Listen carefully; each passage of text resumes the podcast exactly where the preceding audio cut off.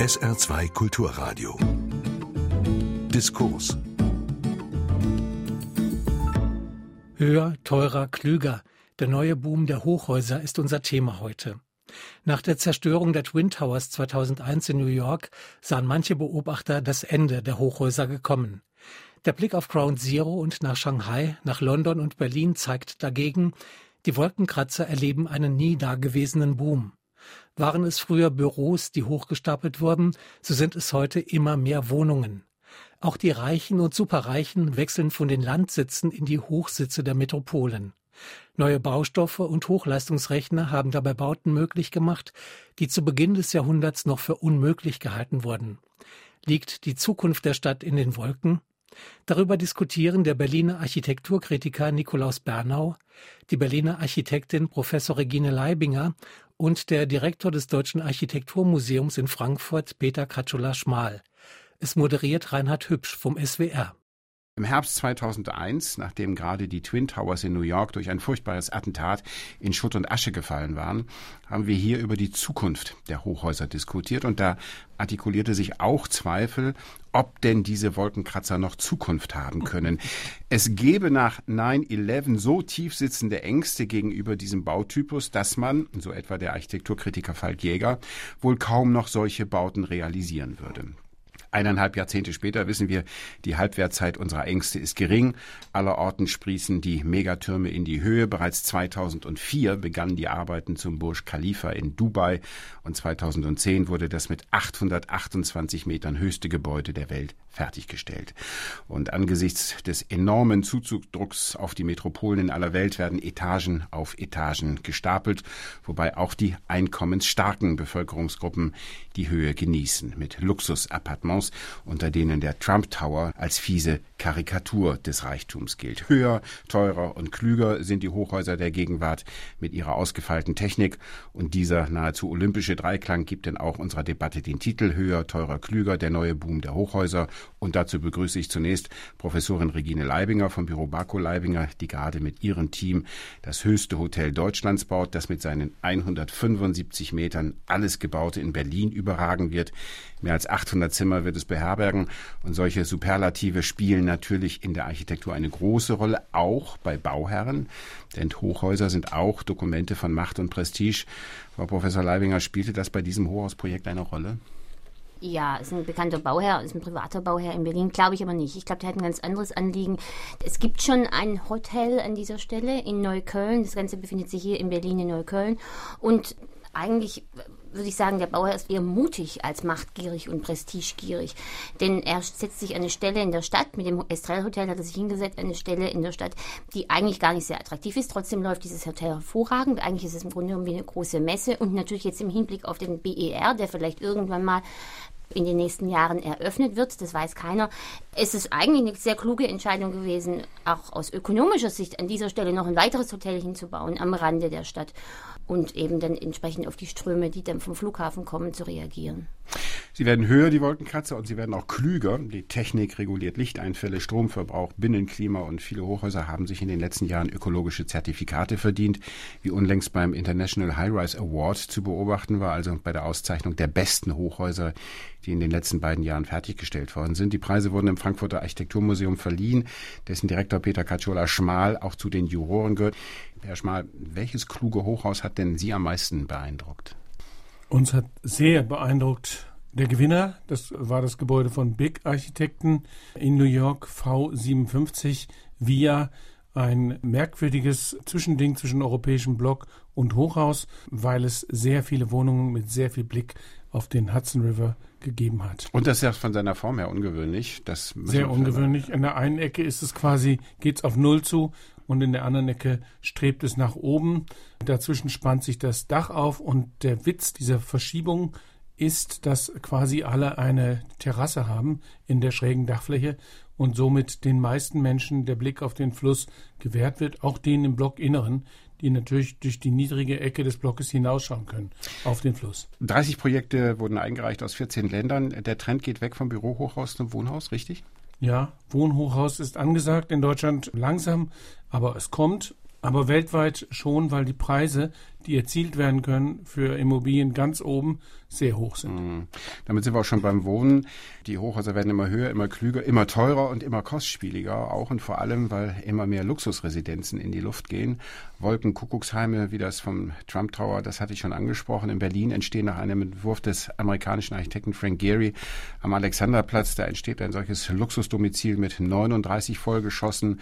Der aus St. Petersburg gebürtige Sergei Choban hat an der Spree mit Living Levels 45 hochwertige Apartments in einem 14 Geschosse aufeinander auseinandergesetzt und in Hamburg hat vor Jahren das Stuttgarter Büro von Stefan Benisch den Marco Polo Tower entworfen. 58 Apartments auf 17 Geschossen und ganz oben thront man auf 340 Quadratmetern. Nikolaus Bernau, Architekturkritiker in der Bundeshauptstadt. Früher residierten die Reichen und Mächtigen auf großzügigen Landsitzen und in formidablen Flachdachvillen an den Standrändern und heute beziehen sie die Hochhäuser. Warum? Ganz ist das kein Ausschlussprojekt, weil zum Hochhauswohnung braucht man immer noch den Landsitz. Also ganz alleine funktioniert das nicht. Man will beides haben. Also die urbane Zweitwohnung. Die urbane Zweitwohnung ist das im Normalfall, in der man dann während der Woche ist und am Wochenende geht man aufs Land. Das ist uns erstaunlicherweise eigentlich eine Art Wiederkehr der Wohngewohnheiten des gehobenen Bürgertums um 1900. Das ist ein bisschen erstaunlich und auch damals hat man sich schon darüber mokiert, dass das gehobene Bürgertum besonders gerne in relativ großen Häusern und möglichst weit oben wohnt weil man nämlich mit dem Fahrstuhl zeigen konnte, dass man sich das leisten kann. Also ich glaube, was wir ganz zentral bei der ganzen Debatte immer wieder im Hintergrund haben müssen, Hochhäuser haben in unterschiedlichen Regionen der Welt völlig unterschiedliche Bedingungen. In Europa, auch in Nordamerika, in Japan so und so oder in Moskau, um das jetzt sehr geografisch zu sagen auch, sind Hochhäuser eine Elitenangelegenheit, Eliten im finanziellen Sinne, nicht etwa unbedingt im intellektuellen oder ausbildungstechnischen Sinne. Es sind Sachen für sehr reiche Leute. Sie sind extrem unwirtschaftlich, sie sind sehr, sehr teuer im, im, Betrieb. Sie verbrauchen eigentlich den Platz, den man anders hätte viel besser nutzen können für viele andere Leute nach den europäischen und nach den in den Industriestaaten geltenden Baunormen. Ganz anders sieht es aus, sagen wir, in den Millionenstädten Chinas oder in Indien oder in Südamerika vor allem. Dort sind Wohnhäuser für viele die einzige Möglichkeit, mhm. überhaupt eine eigene Wohnung zu kriegen. Dort gelten aber auch vollkommen andere Baugesetze. Aber egal, beispielsweise unsere Bauabstände ja. nicht vorsehen. Da werden wir noch drauf drüber sprechen müssen, wegen Verschattung und wegen klimatischer Veränderungen. Aber wenn ich Ihnen zuhöre, dann habe ich so den Eindruck, das Hochhaus ist der Bautypus der Zukunft. Ist das so? Ja, eindeutig. Würde ich sagen nicht. Sie, sind da, Sie meinen nicht? Würde ich ganz klar dagegen sprechen. Das kommt drauf an, wo. In Europa ist es ein Typus der Luxusklasse. Das heißt, hier wird es, wie es eben immer auch schon schöne Villen gegeben hat, wird es irgendwo mal ein paar Hochhäuser geben. Es ist aber im Wesentlichen keine Sache, die aus einer sozialen oder wirtschaftlichen Not herausgeboren ist. Das gilt selbst für die USA nur für einige ganz wenige Städte. Der Normaltypus wird das Wohnen maximal im drei bis vier bis sechs Geschosser bleiben. Einfach deswegen, weil der Betrieb von Hochhäusern relativ hoch ist. Aber wenn ich mir angucke, das sieht anders aus in der dritten Welt. Wenn ich mir angucke, der Zuzug in den Metropolen, in den Metropolregionen in Deutschland, ob das Rhein-Main ist oder ob das der Großraum Hamburg ist, ein unheimlicher Druck auf diese Städte ist doch innen drin überhaupt nicht mehr zu machen, nur noch mit Nachverdichtung, sondern nur noch indem man auch in die Höhe Natürlich, geht. und vor allem uns fehlen einfach Wohnungen und wir müssen schnell reagieren.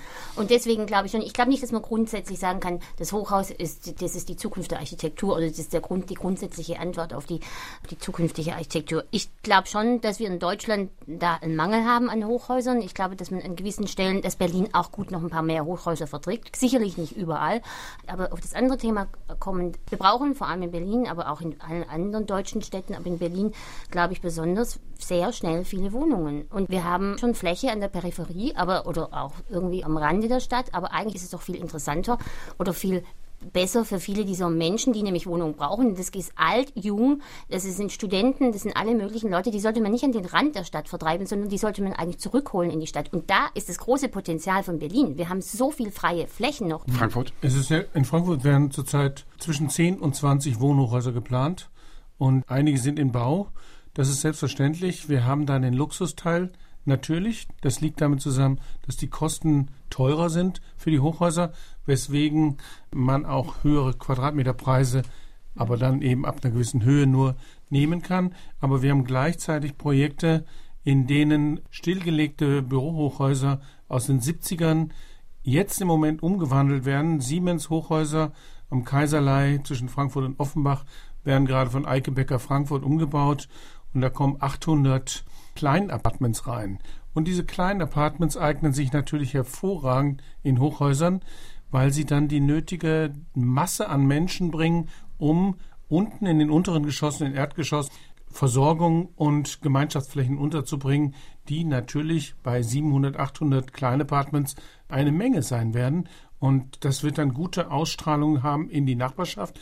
Also das Hochhaus kann seine Umgebung etwas zurückgeben, wenn es denn Dienstleistungen und Läden und all diese Dinge hat, also halböffentliche, öffentliche Gebiete hat. Und das kriegt man bei 800 Parteien eher unter als bei 20 Parteien, von denen nur drei da sind oder sowas. Da hält sich kein Laden. Bei 800 hält er sich auf jeden Fall. Und in Tiefgarage unten drunter ist dann der U-Bahn-Anschluss. Und das ist natürlich eine sehr vernünftige Art und Weise, eine Menge Leute unterzubringen. Man darf aber nicht ganz vergessen bei der Sache, das ist eine äußerst ökonomische Kalkulation. Also es geht nicht darum, die Stadt zu bereichern in irgendeiner Form, vordringlich weder bei dem Projekt in Frankfurt noch bei ähnlichen Projekten in Hamburg oder in Berlin. Da gibt es ja solche Projekte auch. Sondern diese kleinen Apartments sind eine unglaubliche Gelddruckmaschine. Die können für Quadratmeterpreise vermietet werden, für die man keine große Wohnung vermieten könnte. Man hat vor allen Dingen sehr flexible, sehr schnelle Mieter, die müssen dann das Geld eben auch ausgeben, weil sie kurz mal in der Stadt sind. Das heißt, Bewohnerschaften, die relativ ja, man könnte sagen, flexibel sind, man könnte auch sagen, relativ unruhig, aber vor allem hat man ein unglaubliches Geldeinkommen für die Besitzer dieser Häuser. Deswegen werden die gemacht, nicht um die Natürlich. Städte besser zu machen. Und ich würde auch noch zu Frau Leibinger sagen, das ist, doch durchaus interessant, dass die Wohnungsbaugesellschaften zwar darüber nachgedacht haben, wieder Hochhäuser zu bauen, aber ich wüsste jetzt keines, das gebaut wird. Weil es nämlich für die sozusagen mittleren oder unteren Einkommen schon gar nicht, gar nicht möglich ist, in solchen Häusern wirklich effizient Wohnungen zu mieten. Sondern man bleibt immer wieder bei dieser fünf bis sechs Geschoss Höhe hängen im Großen und Ganzen und zwar in allen deutschen Städten, soweit ich das sehe. Also ich kenne kein Sozialbauprojekt, weder in Deutschland noch in den Niederlanden noch in Österreich oder in den skandinavischen Staaten, wo wirklich darüber nachgedacht wird, die Wohnungsnot ernsthaft zu lindern. Ja, klar, und auch für Studenten zum Beispiel, die nach Berlin kommen und so weiter und so fort. Genau. Aber es ist, wird tatsächlich Und dann 600 Euro für 24 Quadratmeter Aber es wird müssen. tatsächlich nicht nur darüber nachgedacht, sondern da ist tatsächlich was in der Mache in unserem Büro. Darüber kann ich jetzt im Moment leider nicht sprechen. Aber das ist, nein, es ist so. Was natürlich dazu kommt, ist, dass wir nicht nur, dass nicht nur darüber nachgedacht wird, sondern dass über neue Modelle nachgedacht werden müssen. In dem Fall denken wir einfach sehr viel über Fertigteile nach. Wie, wie können wir das, das hat was mit, auch wieder was mit Schnelligkeit, mit Ökonomie zu tun, natürlich, und über einen neuen Baustoff, den wir da vielleicht umsetzen können. Und da braucht man halt wieder die Offenheit dieser Wohnungsbaugesellschaft, die darauf einsteigt. Und jetzt kann man da bestimmte Fördergelder beantragen und so weiter und so fort. Da würde sich so ein, äh, so ein Hochhaus mit kleineren Apartments sehr gut tun. Ja, ja, ich meine, da, da, da gibt es einfach einen Standardgrundriss und dieser Grundriss muss so flexibel sein, dass er auf ganz unterschiedliche Parteien reagieren kann. Also er kann dann Senioren können da rein, da können Studenten rein und auf einer Etage sind acht Wohnungen, auf einer ist auf einer anderen ist wieder nur eine Wohnung, wie auch immer. Und glaube, da müssen die Architekten halt auch mitmachen. Ne? Also da müssen die Architekten, glaube ich, auch teilweise sehr ins Vordenken und ins Vorleisten gehen, damit sowas überhaupt möglich ist. Also ist das Hochhaus tatsächlich kostengünstig äh, insgesamt gesehen? Also der Vorteil ist natürlich ein geringer Flächenbedarf. Man kann auf einer relativ kleinen Fläche kann man unheimlich viele Wohnungen setzen. Andererseits die Erschließung ist wahrscheinlich relativ teuer mit den Liften, mit den. Ja, das ist halt ein Problem, wenn Sie, sobald Sie über die 22 Meter kommen, ist die Hochhausgrenze mhm. wird ja. teurer, weil dann ist die, die ganzen Fluchtwerkgeschichten werden anders definiert. Aber uns sind Sicherheitstreppenhaus, es ist viel teurer und solche Geschichten. Insofern, ein Hochhaus ist überhaupt nicht günstiger. Also nicht eigentlich nicht. Aber es ist halt je nachdem, da waren wir schon am Anfang es, das macht nicht überall Sinn. Also es, ne, es, es macht, also ich war letzte Woche in New York und da stach dieser Vignoli Tower, dieser Finger so raus und der ist unsäglich, der ist schlecht, der tut diesem Stadtbild auch nicht gut. Und dann denkt man drüber nach als Architekt, warum funktioniert der eigentlich nicht? Und der funktioniert deswegen nicht, weil er sich rausnimmt, weil er sich in den Central Park praktisch reinsetzt und nicht Teil der anderen Hochhäuser, der verdichteten Hochhäuser wird. Aber wenn man dann runterfährt und sich das Seagram Building anguckt und dann gegenüber das Lever House und die, wie unterschiedlich die jetzt wieder mit dem öffentlichen Raum umgehen und wie unterschiedlich die auf die Stadt reagieren dann kriegt man wieder, wird es einem warm ums Herz, wie schön so Hochhäuser sein können. Aber Sie haben jetzt nicht ganz zufällig, also vollkommen erstens Zustimmung, aber Sie haben nicht ganz zufällig erstens zwei Bürobauten genannt. Und zwar völlige Bürobauten und zwei Bauten aus den 60er Jahren und zwei Bauten in einem Gebiet von Manhattan, das so extrem verdichtet ist, mhm. dass sich nämlich der Platzbedarf oder der Platzverlust durch die nötigen Infrastrukturen etc. einfach lohnt. Mhm. Also Städte wie Downtown Manhattan oder die Innenstadt von Chicago, da ist es überhaupt gar keine Frage. Die lohnen sich einfach deswegen mit Hochhäusern zu bebauen, weil dort die Preise so hoch sind. Aber in einer Stadt wie Berlin beispielsweise, um jetzt mal nur unseren Fall zu nennen, aber man muss ja nicht nur Berlin, eigentlich jede europäische Stadt, die noch relativ viele Flächen beispielsweise in den ehemaligen Eisenbahngeländen hat, die heute zu Großteilen einfach nicht mehr benötigt werden. Oder in den ganzen Straßenrandgebieten, die in den, durch den Ausbau zur autogerechten Stadt äh, frei geworden sind, etc. Da ist es oft nicht notwendig, so hoch zu bauen. Und es ist eben auch wirklich unwirtschaftlich. Deswegen wird es auch relativ wenig gemacht. Das, was gemacht wird, sind immer Symbolbauten. Das verstehe ich, nee, nicht immer. Das, das verstehe ich schon, aber ich will mal gern weg bisschen von dieser Ökonomie. Also Aber die wir Ökonomie reden, reden wir ist doch mal über. Architektur. Also, oder über Städtebau. Aber also, seit wann kann man ähm, Architektur ohne Städtebau und, äh, und ohne Ökonomie, steht- betrachten? Ja, aber nein, aber es ist mir zu einseitig. Also es ist, es ist, es ist so ein bisschen dieses, dieses Vorurteil, Hochhäuser sind schlecht, weil sie teuer sind. Und das ist ein Argument, das lasse ich nicht so gerne gelten. Das habe ich auch nicht gebracht. Den Faden von, von Ihnen, Frau Leibinger, aufgreifen. Der Vignoli Tower ist gerade erwähnt worden, benannt nach diesem Architekten, der den Entwurf gemacht hat. Er war ja auch bei Ihnen in diesem High-Rise. Finalisten. Genau. Und zwar, weil Ähm, er, das müssen wir noch ganz kurz sagen, gehört ja zu diesen neuen, wir werden ja auch gleich über die Technologien noch sprechen, ein, ein sogenanntes Super Slim Gebäude, wenn ich mich richtig erinnere, weil er auf einer ganz kleinen Fläche sehr, sehr hoch geht. Um es für den Laien verständlich zu machen, der ist vergleichbar von der Statik her mit einem Bleistift. So schlank sind die Proportionen. Ja, der Turm ist äh, bemerkenswert, weil er es schafft, auf 28 mal 28 Meter, 430 Meter hoch zu gehen. Und das Haus ist eigentlich eine vertikale Stadt. Die ersten 35 Geschosse sind nicht Wohnungen, sondern alles Mögliche an Dienstleistungen für die Wohnungen oben drüber. Und dieses Gebäude ist wirklich bemerkenswert. Ich finde es außerordentlich gut gemacht. Ich finde es außerordentlich architektonisch, gestalterisch bemerkenswert. Ich finde, es sprengt überhaupt nicht die Stadt. Es ist nämlich eher ein Vorbote der nächsten Zeit. Davon wird in New York in 10, 15 Jahren werden da sehr viele von stehen. Und eine der klarsten Aussagen ist eben dieser Turm. Aber natürlich hat die Ökonomie damit zu tun. Das Grundstück war so teuer, dass man eben sehr viel verkaufen muss oben drüber, um das, den Grundstückspreis wieder reinzubekommen. Und das sind absolute Luxuswohnungen. Aber das müssen wir jetzt Das sind sagen. absolute Herr Luxuswohnungen, Schmal, Während Sie das- davon gesprochen haben, das ist die Stadt der Zukunft, haben Regine Leibinger und Nikolaus Ja. Bernau so heftig den Kopf geschüttelt, weil sie widersprechen wollen. Und das muss jetzt artikuliert werden. Ne? Wollen Sie anfangen, Frau Leibinger? Ich finde, ich will nur über dieses Haus sprechen. Ich finde das Haus einfach, das, das nimmt sich viel zu wichtig. Und dann wird es ein Problem. Wenn ein Hochhaus sich zu wichtig nimmt, dann finde ich es architektonisch oder vor allem, nee, dann finde ich es vor allem städtebaulich ein Riesenproblem. Deswegen habe ich auch vorher nur diesen Seagram und das andere erwähnt.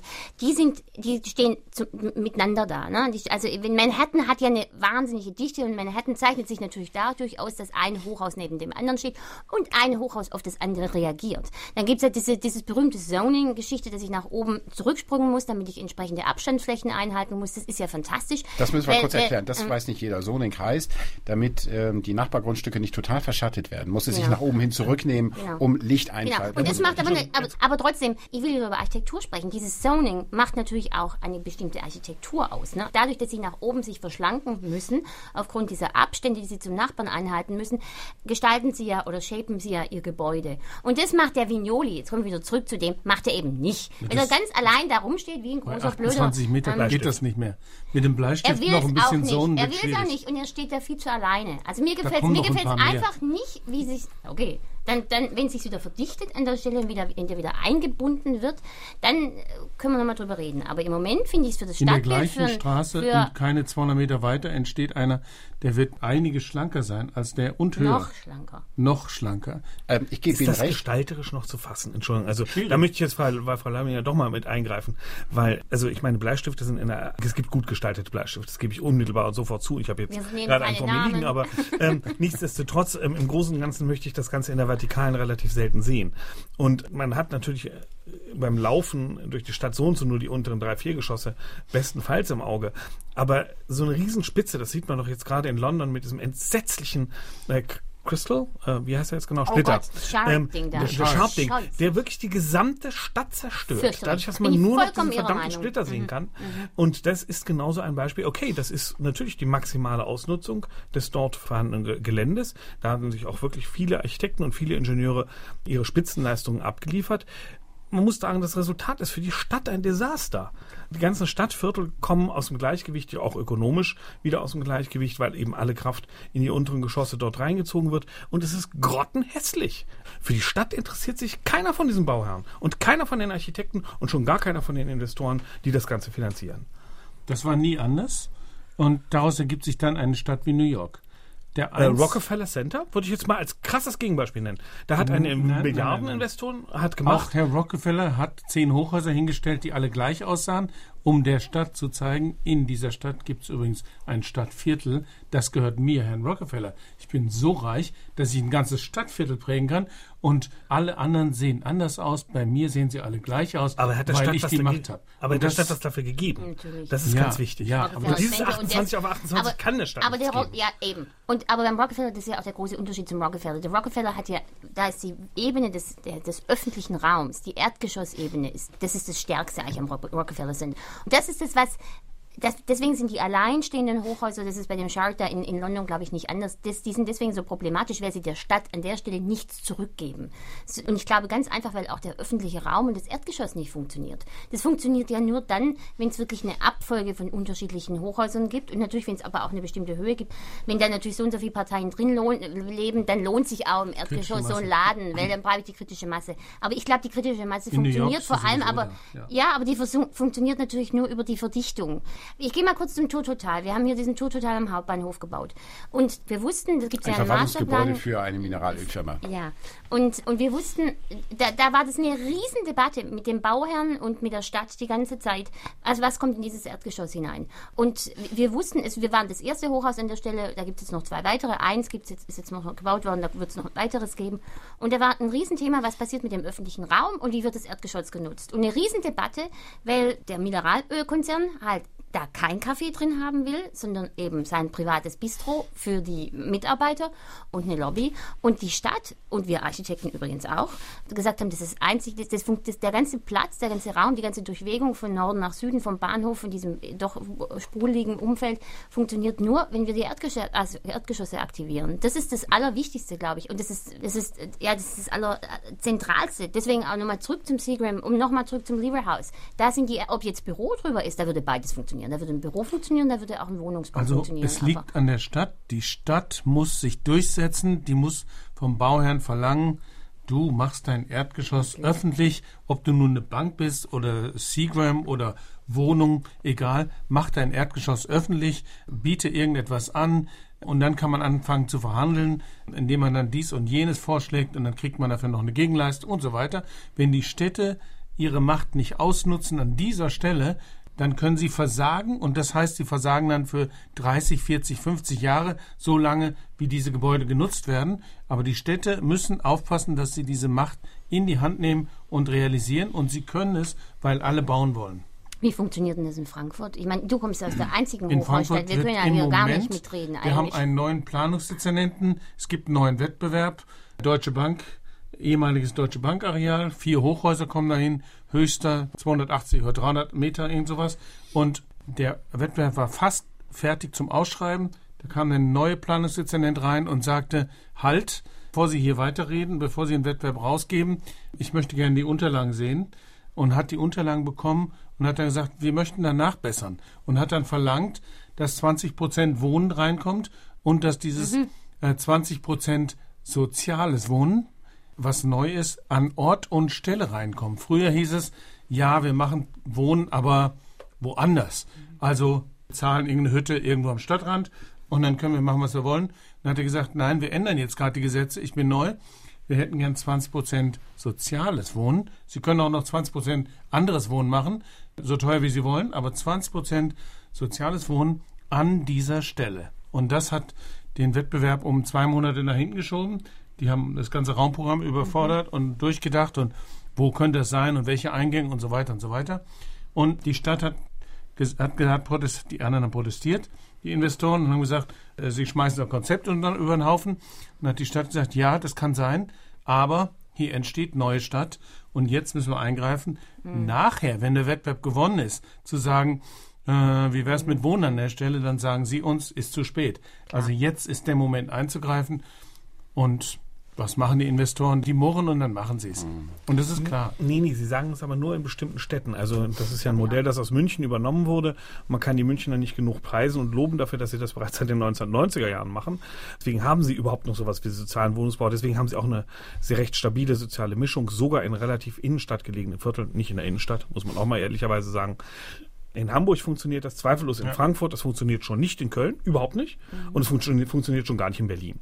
Ja, in einer Stadt, die zu arm ist und Berlin mhm. ist, obwohl es so glänzt, ist es eine arme Stadt, können die Investoren durchsetzen, was sie wollen. Also wir merken es gerade an einem Riesengelände, dem sogenannten Kudamm-Karree, das ist direkt am Kurfürstendamm, neben der Lietzenburger Straße, allerbeste Lage, steht ein grottenhässliches Hochhaus aus den 60er mhm. Jahren da. Das mhm. soll jetzt freigelegt werden nach den Plänen von Jan Kleihus. Und da soll nicht ein Quadrat, da war immer gefordert worden, dass dort unbedingt unbedingt noch Wohnungsflächen entstehen sollen. Und da sagte der Architekt jetzt selber, nee, da werden wir natürlich keine Wohnungen machen, weil Leute, die sich hier Wohnungen leisten könnten, angesichts der Preise, die dort entstehen werden, die wollen nicht den Trubel haben, der da unten ist. Dementsprechend machen wir erstmal gar keine Wohnung, woraufhin die Berliner Stadtverwaltung daneben steht und sagt, ja, tja, können wir leider auch nicht durchsetzen, gibt es kein Planungsrecht für. Das heißt, sowas kann man nur durchsetzen als Stadt, wenn man sehr wohlhabend ist. Das ist in Deutschland bei mhm. drei vielleicht vier Städten der Fall. In, in Berlin, am Alexanderplatz möglicherweise. Berlin wäre es möglich, wenn die Stadtverwaltung vielleicht eine andere wäre und äh, wenn sie akzeptieren würde, dass es hier in Berlin Gebiete gibt und Grundstücke, in denen alle bauen wollen, wo die Beliebtheit inzwischen da ist, der Markt ist stark genug und selbst wenn man einen Investor verprellt, kommt der zweite und sagt, okay, okay, ich steige ein. Nein, die Stadt ist nicht so reich. Also das ist jetzt aber ein Berliner Spezialfall. Wir hm. müssen jetzt mal rauskommen aus diesem netten kleinen Berlin ähm, und mal ein bisschen größer sehen. Es gibt in Deutschland eigentlich nur Hamburg, Frankfurt und Köln und München, die sich das leisten können hm. zu sagen, dann scheitert das Projekt eben. Das ist euer Problem, nicht unsers. Und erst wenn man diese Macht hat, mhm. diese Kraft, die Berlin zeitweilig in den 90ern hatte, weil damals der Wahnsinnsboom war, dann hat man auch die Möglichkeit, Investoren dazu zu zwingen, etwas zu machen, was sie nicht wollen. Ansonsten machen die das, was sie wollen. Und dann hat man genau das Problem, dass beispielsweise Hochhäuser an Stellen entstehen sollen, die äh, vollkommen sinnlos sind oder sinnfrei zumindest, oder die ganze Stadtensembles zerstören oder die städtische Infrastruktur total überlasten. Der klassische Fall dafür ist Entschuldigung, leider wieder Berlin, das ist mir ein bisschen peinlich, aber nichtsdestotrotz ist der Alexanderplatz. Der Alexanderplatz ist heute schon total überlastet mit seiner städtischen Infrastruktur, mit dem U-Bahnhof, mit den S-Bahnhöfen, mit der Tram und so weiter. Da gibt es einen Plan aus den 1990ern, der noch von ganz anderen Strukturen ausging. Der soll jetzt unbedingt exekutiert werden. Dort soll eben dieses Wohnhochhaus zum Beispiel von Frank Gehry geplant werden, was ein grottenschlechter Entwurf ist. Das muss man mal ganz, ganz klar sagen. Also das ist überhaupt nicht vergleichbar mit dem Entwurf von Frank Gehry für New York. Und die Stadt hat aber gar nicht die Kraft, die wirtschaftliche Kraft, heute zu sagen, Vergesst es, Kinders. Ihr könnt dort das nicht bauen. Obwohl sie das eigentlich wahrscheinlich sogar ganz gerne würde. Höher, teurer, klüger, der neue Boom der Hochhäuser. Wir haben jetzt viel auch über diese Städtebau, über die baupolitischen Auswirkungen von Hochhäusern gesprochen. Aber einen Aspekt haben wir noch, wie ich finde, zu wenig besprochen. Wir haben ja am Beispiel dieses einen Gebäudes, was sich so relativ äh, autark in New York zeigt, sehr abweisend, sehr auf sich selbst bezogen, schon über die Möglichkeiten gesprochen, was diese neuen Technologien schaffen. Wir haben neue Superbetone in den letzten 10, 20 Jahren entwickelt. Von hoher Festigkeit, die gar nicht so viel großes Materialeinsatz haben. Wir haben durch die Digitalisierung und durch die Computerentwicklung mittlerweile Technologien, dass Statiken berechnet werden können, wo man früher Jahre zu gebraucht hätte. Das hat Auswirkungen auf den Bau, um jetzt auch mal über die Formen zu sprechen. Früher war ein Hochhaus entweder kreisförmig oval und zog sich dann in die Höhe oder es war ein Quadrat oder ein Rechteck und mittlerweile spielt man mit Formen. Das heißt, es entstehen Bauten, als wenn man ein Viereck mehrfach mit gegeneinander verdreht hätte. Also solche Schrauben, die sich da aus dem Boden herauswinden. Die Gurken, die Scherbe in London ist schon erwähnt worden. Es entstehen wellenförmige Gebäude. Wir haben das jetzt beim äh, International High Rise Award auch gesehen, die aussehen, als wenn sie porös sind, damit die Winde, damit das Klima da durchgehen kann. Eine Menge Möglichkeiten für dieses für dieses Genre. Ich habe den Eindruck, in der Tat, das ist ein, eine Bauform der Zukunft, die uns noch viel staunen lassen wird. Es wird weitergehen und es gibt einen ganz einfachen Grund. Wir sind jetzt bei sieben Milliarden Menschen. Schätzungen gehen sehr realistisch davon aus, dass wir in, in unserem Leben die zehn Milliarden, elf Milliarden erleben werden. Und niemand weiß, warum die Zahl dann stoppen sollte. Also es wird ja eine Sättigung geben, weil wir eine rückläufige Geburtenrate in den europäischen, also in den Industrieländern ja, haben, in Amerika, in Europa. Drumherum äh, wird sich alles ändern und dann wird das nicht ohne Auswirkungen bleiben. Frau Leibinger, Sie bauen ja jetzt gerade das höchste Hotel Deutschlands in Berlin. Spielt da diese technologische Entwicklung, die ich eingangs skizziert hatte, eine Rolle? Superbetone, neue Möglichkeiten auch was Statik angeht, Bauingenieure, die da plötzlich Leistungen vollbringen können, die früher gar nicht denkbar waren? Mm, nicht so sehr, muss ich sagen. Aber ich glaube, das kommt kommt immer auf, auf den Bauherrn und es kommt vor allem auf den Architekten an. Also wir, wir denken schon im Büro über neue Materialien nach, wir denken sehr an dem Infraleichtbeton nach, der ist aber zum Beispiel, der käme dafür gar nicht in Frage.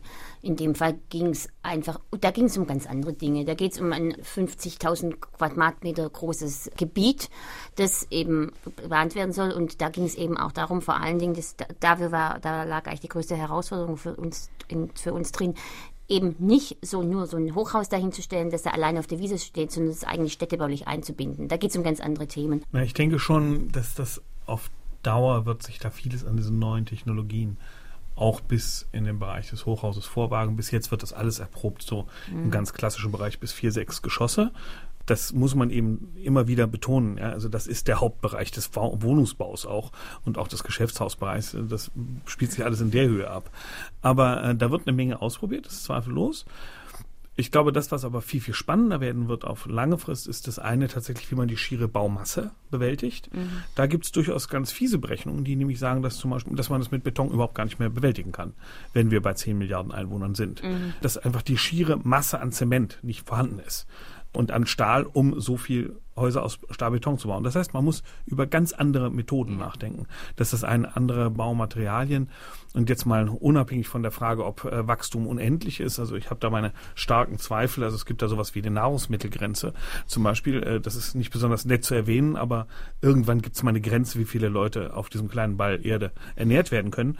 Und ab da wird das ziemlich rabiat einsetzen, ja. die Begrenzung des Wachstums. Aber das ist jetzt mal eine ganz andere Frage. Aber das, was viel spannender ist, wann fangen wir eigentlich an, mal über, gerade über Hochhäuser, die eben so hoch sind und eben auch energetisch deswegen so mhm. problematisch, mhm.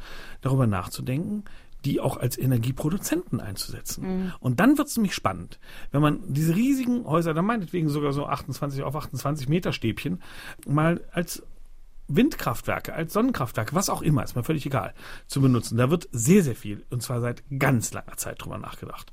Angeblich soll das Sony Center, das hat mir zumindest damals der Architekt erzählt, so konstruiert sein, dass man die gesamte Fassade runternehmen kann und zu einem riesigen Kraftwerk machen kann, in dem Moment, wo sich das ökonomisch lohnt. Er sagte damals, dass äh, eben die Siliziumscheiben und Glas sich noch überhaupt nicht gelohnt haben, aber das wird irgendwann mal kommen. Und dann wird es wirklich interessant, weil dann sind nicht aus der europäischen Sicht, nicht aus unserem kleinen Kontinent, auch nicht aus der amerikanischen Sicht. New York ist viel zu dicht bebaut, ist ewig verschattet, ganz lästig.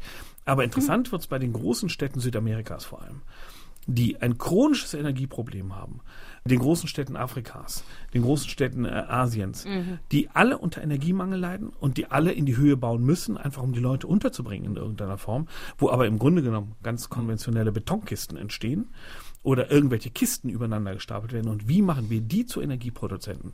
Die Frage ist, glaube ich, heute nicht geklärt. Ich erinnere mich nicht darüber, bei der Ausstellung in Frankfurt das Thema groß ähm, als zentrales Thema erlebt zu haben. Aber ich glaube, das ist tatsächlich das zentrale Thema. Ich will gleich nochmal drauf eingehen, aber nur noch eines ähm, nachschieben.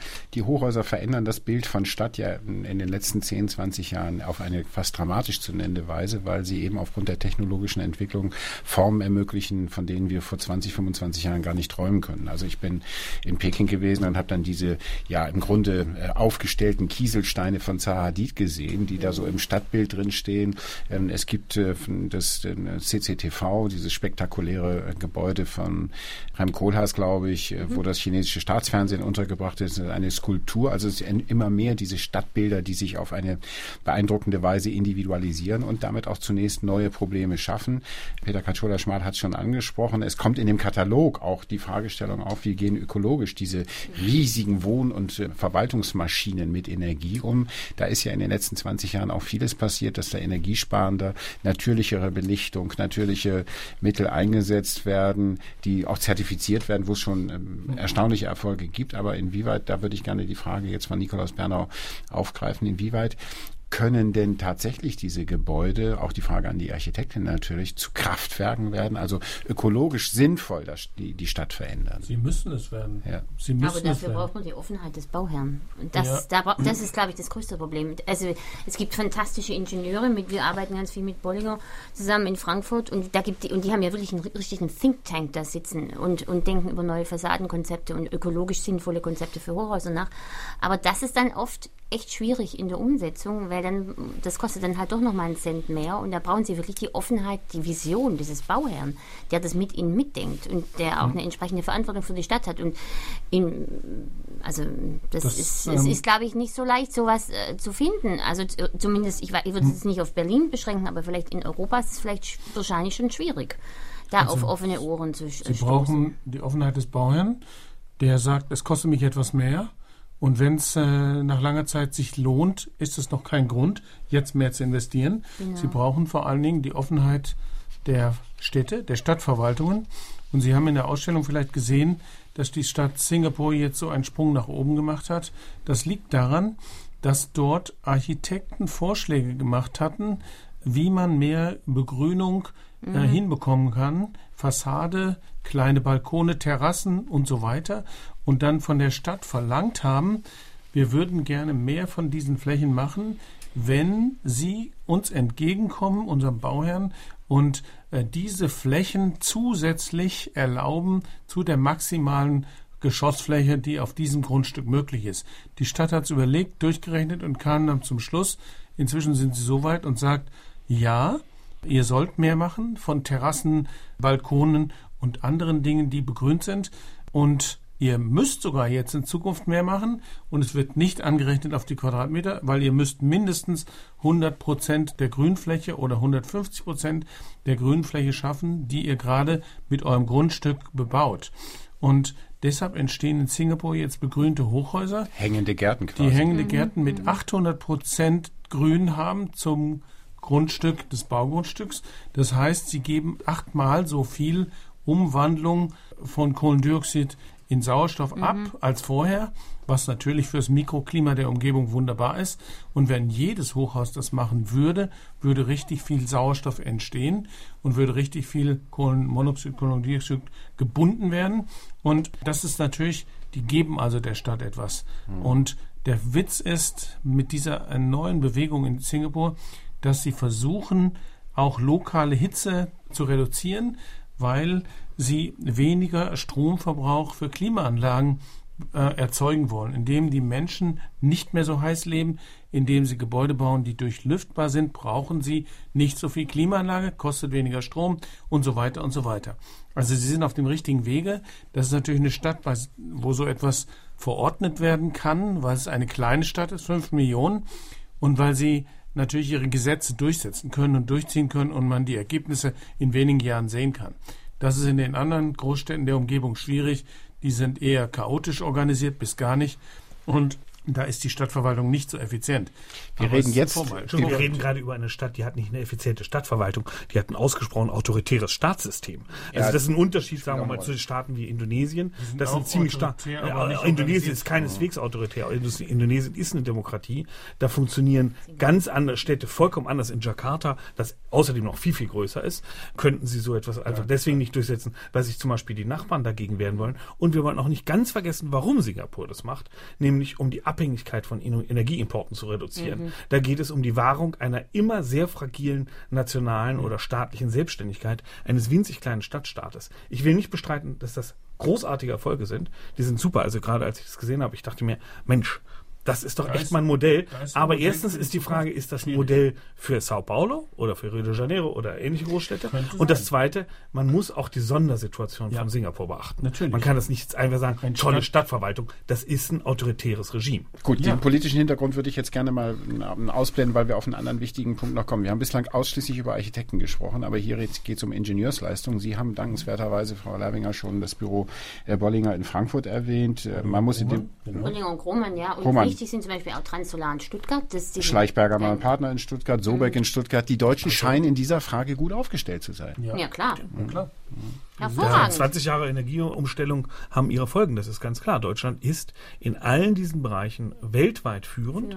Das liegt einfach daran, dass wir sehr viel investiert haben an auch kollektivem Steuergeld, wie es schon heißt. Und das ist auch richtig gewesen, weil wir haben damit einen ganz eigenen Wirtschaftszweig aufgebaut, der tatsächlich mal exportfähig ist. Ich habe immer meine Zweifel, ob diese Frage Architekturexport, ob das wirklich funktioniert. Aber ähm, in dem Bereich, in diesem ganzen technischen Bereich, ist Deutschland zumindest nach allem, was man so lesen kann, ja. wirklich weltweit führend. Die Frage ist nur die, wie weit ist es nicht immer noch eine Luxusindustrie? Ja, das ist es durchaus. Und deswegen bearbeiten diese ganzen Büros weltweit, nur nicht in Deutschland. Es fällt auf. Ich habe mal mir angeguckt, ich, seit wann wird der Preis verliehen? Seit 2004, der mhm. internationale Hochhauspreis. Ich habe mal geguckt, welche Nationen, welche Büros. Ja, äh, oh wir haben nicht so viel gebaut. Wir haben keine großen Erfahrungen. Wir bauen ein Hochhaus in zwei Jahren. Was ist das? Während andere Tausende bauen. Man braucht sie hier auch schlichtweg nicht. Wir haben keine Bevölkerung, die dramatisch steigt. Nein. Wir haben relativ viel Platz gerade in den Innen, selbst in den Innenstädten noch und selbst in Städten, die jetzt mal nicht gerade wie Berlin von der, sich langsam erholen von der 60-jährigen Wirtschaftskrise, sondern selbst in Hamburg und in München nur gerade nicht, das muss man mal ganz klar sagen, aber selbst in äh, Köln oder sowas, Leipzig so und so gibt es noch wirklich Nein. Flächen in der Innenstadt, Stimmt. wo man nicht hochbauen muss. Nee, man kann schlichtweg bei sechs Geschossen glücklich werden. Aber wir brauchen sie wirklich nicht. Das, das Zukunftsmodell ist schon dieses Wohnhochhaus, glaube ich. Wir brauchen tatsächlich vielleicht nicht weitere Bürohochhäuser. Aber was das Wohnen angeht in einem Hochhaus, das ist ein richtig, das ist ein super aktuelles Thema. Nicht nur, wenn man auf die Wohnungsnot reagiert, sondern weil die auch gut angenommen werden. Wirklich, die, das ist auch für wenn Sie da einfach mal durch die Bevölkerung durchschauen, da, da, für ältere Menschen ist es zum Beispiel wirklich eine gute Art und Weise zu leben ist. Und ich glaube, das ist schon die Zukunft für Hochhäuser und das wäre auch eine Zukunft in, in Deutschland, wenn wir das Wohnen einfach ja. weiter ausbauen könnten und mehr von diesen Wohnhochhäusern bauen können. Und wenn, wenn Sie nach New York schauen, da ist wahnsinnig viel entstanden in letzter Zeit. Also gibt es unglaublich viele.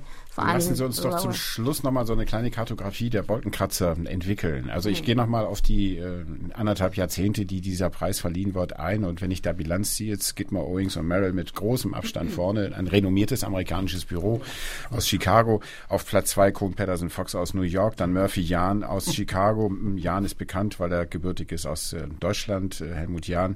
Was mir aufgefallen ist, äh, viele japanische auffallend viele chinesische Büros, die in letzter Zeit aufgeholt haben, also weil da auch ein Markt besteht. In Europa sind es Büros wie Foster Partners aus London, Zaha Hadid, die verstorben ist, ebenfalls mit Sitz in London, Richard Rogers, die Franzosen noch mit Jean Nouvel und Dominique Perrault. Aber die Deutschen kommen dann erst. Das heißt, die Architektur hinkt hinterher, die nationale, oder Frau Leibinger? Ja, aber nicht nur bei Hochhäusern. Nur, naja, das meine ich ja. Ja, ja, wir reden ja. Die Aufgabe ist nicht so vertreten, erstens. Und zweitens exportieren unsere Büros nicht so viel. Selbst Barco Leibinger exportiert nicht so viel. Den exportieren wir. Ja. Es ist GMP als die Nummer eins in Deutschland, exportiert auch. Partner, ja. ja Partner exportiert eine Menge nach China. KSP, aber dann wird es schon etwas weniger. Und das liegt daran, dass unser Markt so stark war, in den letzten Jahren, dass wir nicht exportieren mussten. Die Holländer zum Beispiel mhm. haben einen Niedergang auf ihrem heimischen Markt, weswegen die guten holländischen Büros, die großen, leistungsstarken, alle exportieren. Das ist UN-Studio, das ist Kohlhaas, wie schon gesagt. Also da passiert an der Stelle etwas und das ist bemerkenswert. Unsere Büros äh, bei unserem Thema Hochhaus ab 100 Meter sind eben nicht so vertreten. Mhm. Ich denke, das ist durchaus eine Folge auch einer ganz anderen Auffassung davon, was äh, Architektur für die Stadt liefern mhm. soll. Also gerade wenn man sich Rem Koolhaas anguckt, ähm, ohne seine Brillanz in irgendeiner Form in Frage stellen zu wollen, aber das wäre auch so absurd. Mhm. Aber äh, er interessiert sich zum Beispiel denkbar wenig, was seine Bauten für die Stadt rundherum bewirken. Also der Paradefall ist jetzt gerade der von Daco de Tedeschi in Venedig, der ein Desaster wird für das gesamte äh, städtische Umfeld. Er hat es trotzdem einfach mal durchgesetzt. Wir bauen da jetzt ein großes Shopping Mall mitten an die San Marco dran. Niederländische Architekten interessieren sich generell oft relativ wenig dafür, was mit der Stadt rundherum passiert, sondern sie interessieren sich sehr intensiv dafür, was macht mein Gebäude in dieser Stadt. Da ganz tolle Lösungen. Das ist in äh, Großbritannien oder in den USA nicht viel anders sehr oft. Das sind sehr autarke Gebäude, während die ganze Architektenausbildung in Deutschland schon darauf ausgerichtet ist, dass die Studierenden ganz früh lernen, nachzufragen, hallo, was bewirkt mein Haus in der Stadt? Und wie verändert es die Stadt. Das ist im gewissen Sinne konservativ. Das verlangsamt manche Prozesse auch. Und da stellt sich natürlich dann ganz schnell und sehr oft auch die Frage, sag mal, ist es eigentlich nötig, ein Hochhaus zu bauen? Und diese Notwendigkeitsfrage über die Mode hinaus, über die wirtschaftliche Potenz zeigen hinaus, ähm, über die politische Potenz hinaus zeigen natürlich, die ist doch durchaus relevant in der deutschen Architekturausbildung schon und dann auch bei den Architekten. Dementsprechend bewerben die sich vielleicht auch oft für solche Aufgaben wie ein Hochhaus gar nicht so intensiv, weil das ist aus ihrer Sicht einfach mal unwichtig. Der Berliner Architekturkritiker Nikolaus Bernau in der Schlussrunde unseres heutigen Diskurses zum Thema Höher, teurer, klüger, der neue Boom der Hochhäuser. Mit dabei außerdem die Berliner Architektin Professor Regine Leibinger und der Direktor des Deutschen Architekturmuseums in Frankfurt Peter Katschula-Schmal. Die Gesprächsrunde moderiert hat Reinhard Hübsch vom SWR.